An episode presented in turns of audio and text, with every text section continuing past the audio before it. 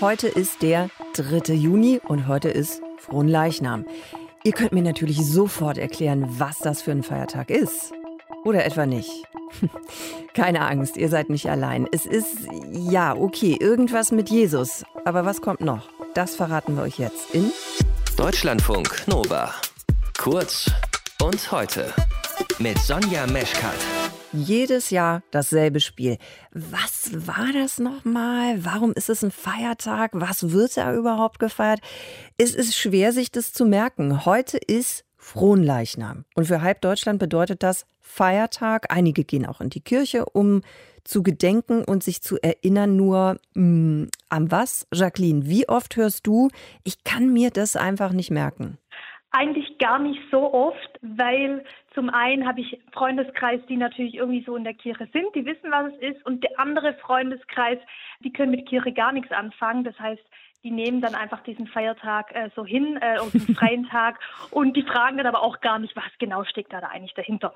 Jacqueline Straub ist das. Sie ist katholische Theologin. Sie kann euch erklären, was Fronleichnam denn eigentlich für ein katholischer Feiertag ist. Also, Jacqueline, der Street-Slang für Fronleichnam ist äh, Happy Ist das falsch?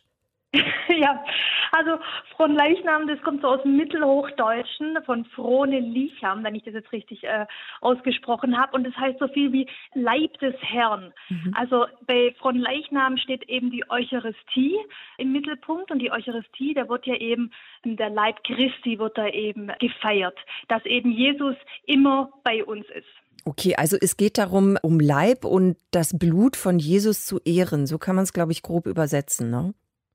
Genau, weil eben schon an Gründonnerstag, da hat sich ja Jesus mit seinen Freunden und Freundinnen getroffen und zum letzten Abendmahl. Und da mhm. hatte er auch gesagt, das ist mein Leib und das ist mein Blut. Und eben an Fronleichnam wird es dann auch nochmal ganz in den Mittelpunkt gestellt und auch nochmal gezeigt, also in der katholischen Kirche ist ja die Eucharistie auch ganz wichtig, dass da diese bleibende Gegenwart Jesu Christi im Sakrament der Eucharistie in den Mittelpunkt gestellt wird. Vielleicht kannst du uns trotzdem noch mal helfen, weil das ist so verwirrend. Es gibt ja dann in den letzten Wochen so einige Feiertage, die so relativ dicht dann aufeinander folgen. Wie soll ich mir das denn merken? Also frohen Leichnam, ohne das irgendwie zum Beispiel mit Christi Himmelfahrt zu verwechseln oder Maria Lichtmess, das gibt es glaube ich auch noch. Gibt es da eine Eselsbrücke?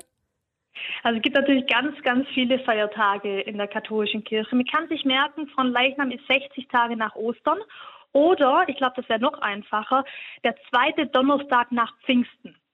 Aber da ist das Problem, Pfingsten ist auch leider so ein Fest, wo viele Menschen heute gar nicht mehr so wissen. Ostern, ja. ich glaube, das bekommt man noch hin. Das heißt 60 Tage nach Ostern, zwei Monate nach Ostern, dann wird es gefeiert. Dann muss man sich auch noch merken, was am Pfingsten ist. Okay, da müssen wir da noch ein anderes Mal drüber sprechen. Wir wollen jetzt auch nicht alle verwirren. Wir bleiben bei frohen Leichnam. Was passiert denn da in den Gemeinden eigentlich?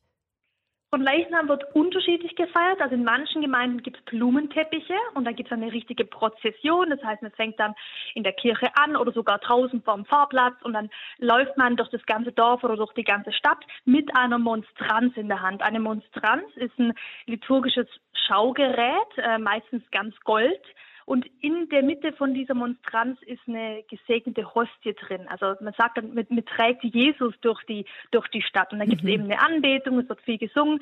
Genau, aber es ist ganz unterschiedlich. Manche Pfarreien haben auch keine Blumenteppiche und feiern einfach nur einen Gottesdienst, wo, wo man dann die Monstranz sieht und wo man dann Jesus anbetet. Jacqueline, du hast ja auch ein Buch geschrieben, das heißt Kick die Kirche aus dem Koma. Schöner Titel. Was müsste die Kirche denn eigentlich machen, damit wir uns diese Feiertage endlich mal merken können? Ich glaube, wir müssen viel besser kommunizieren als Kirche. Also wir müssen viel klarer werden und auch diese äh, Festtage oder auch das, was die Festtage beinhalten, auch in einer viel neueren Sprache auch darstellen. Weil ich habe jetzt auch gerade einige Begriffe benutzt, Eucharistie, ja, genau. Mhm. Das verstehen die Menschen da draußen gar nicht. Und da muss man sich, glaube ich, auch viel mehr Zeit nehmen, das zu erklären und auch zu zu schauen, wie kann man das in die heutige Zeit übersetzen? Was für eine Relevanz hat das Fest heute noch für die Menschen? Würdest du denn sagen, dass Frohen Leichnam noch eine Relevanz hat? Also ich würde sagen auf jeden Fall, weil äh, an von Leichnam wird ja Jesus Christus in den Mittelpunkt gestellt und auch die Eucharistie. Und man will ja mit dem Fest auch sagen, hey, Jesus ist mitten in unserem Leben. Er ist immer bei uns, er ist in Höhen und Tiefen an unserer Seite. Und darum finde ich von Leichnam auch ein wunderschönes Fest. Danke dir fürs Erklären, Jacqueline. Was ist Fronleichnam? Ich habe darüber gesprochen mit Jacqueline Straub, katholische Theologin. Danke dir. Dankeschön. Deutschlandfunk Nova. Kurz und heute.